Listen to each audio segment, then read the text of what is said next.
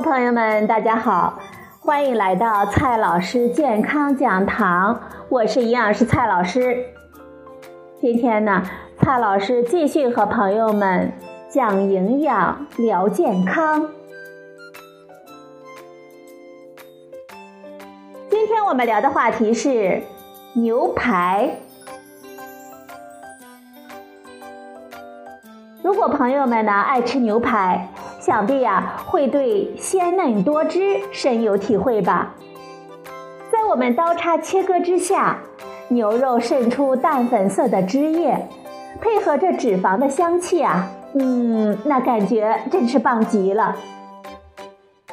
但是很多朋友呢接受不了这样血淋淋的画面，因此啊点餐的时候啊选择全熟的。如果你是在国外点全熟的牛排，服务员呢会在心底里嘲笑你，因为大多数欧美消费者喜欢选择三分熟或者是五分熟的牛排。我们先来看一下那些血水到底是什么呢？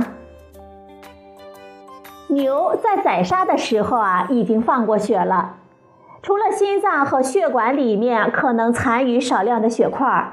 肌肉中呢几乎没有血液，肌肉的红色其实是肌红蛋白的颜色，而牛排渗出来的血水就是水分和肌红蛋白的混合物。肌红蛋白呢是肌肉的应急氧气储备库，当剧烈运动的时候呢，血液提供的氧气不够用了，它就会出来帮忙。不同肉的颜色是有差异的，这是因为肌红蛋白的含量不同。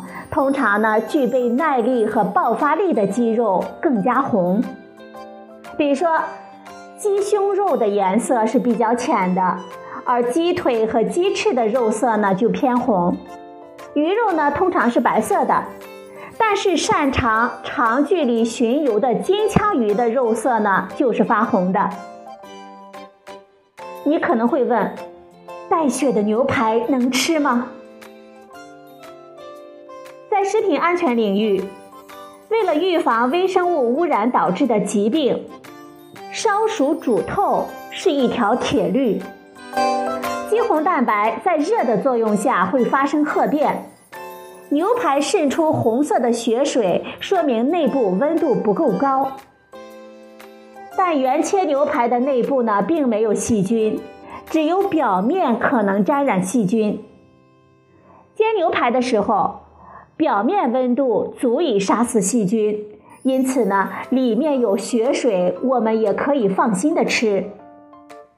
只要是经过检验检疫，我们也不用太担心寄生虫的问题。但是呢。鸡肉内部是可以携带细菌的，所以啊，鸡肉呢，咱们必须要做熟吃。现在市面上呢，还有一种牛排，叫做预制调理牛排，也就是俗话说的拼接牛排。这种牛排呢，最好能够完全煎熟再吃。因为它是用加工过程中分割下来的碎肉拼接而成，因此呢，内部可能携带细菌。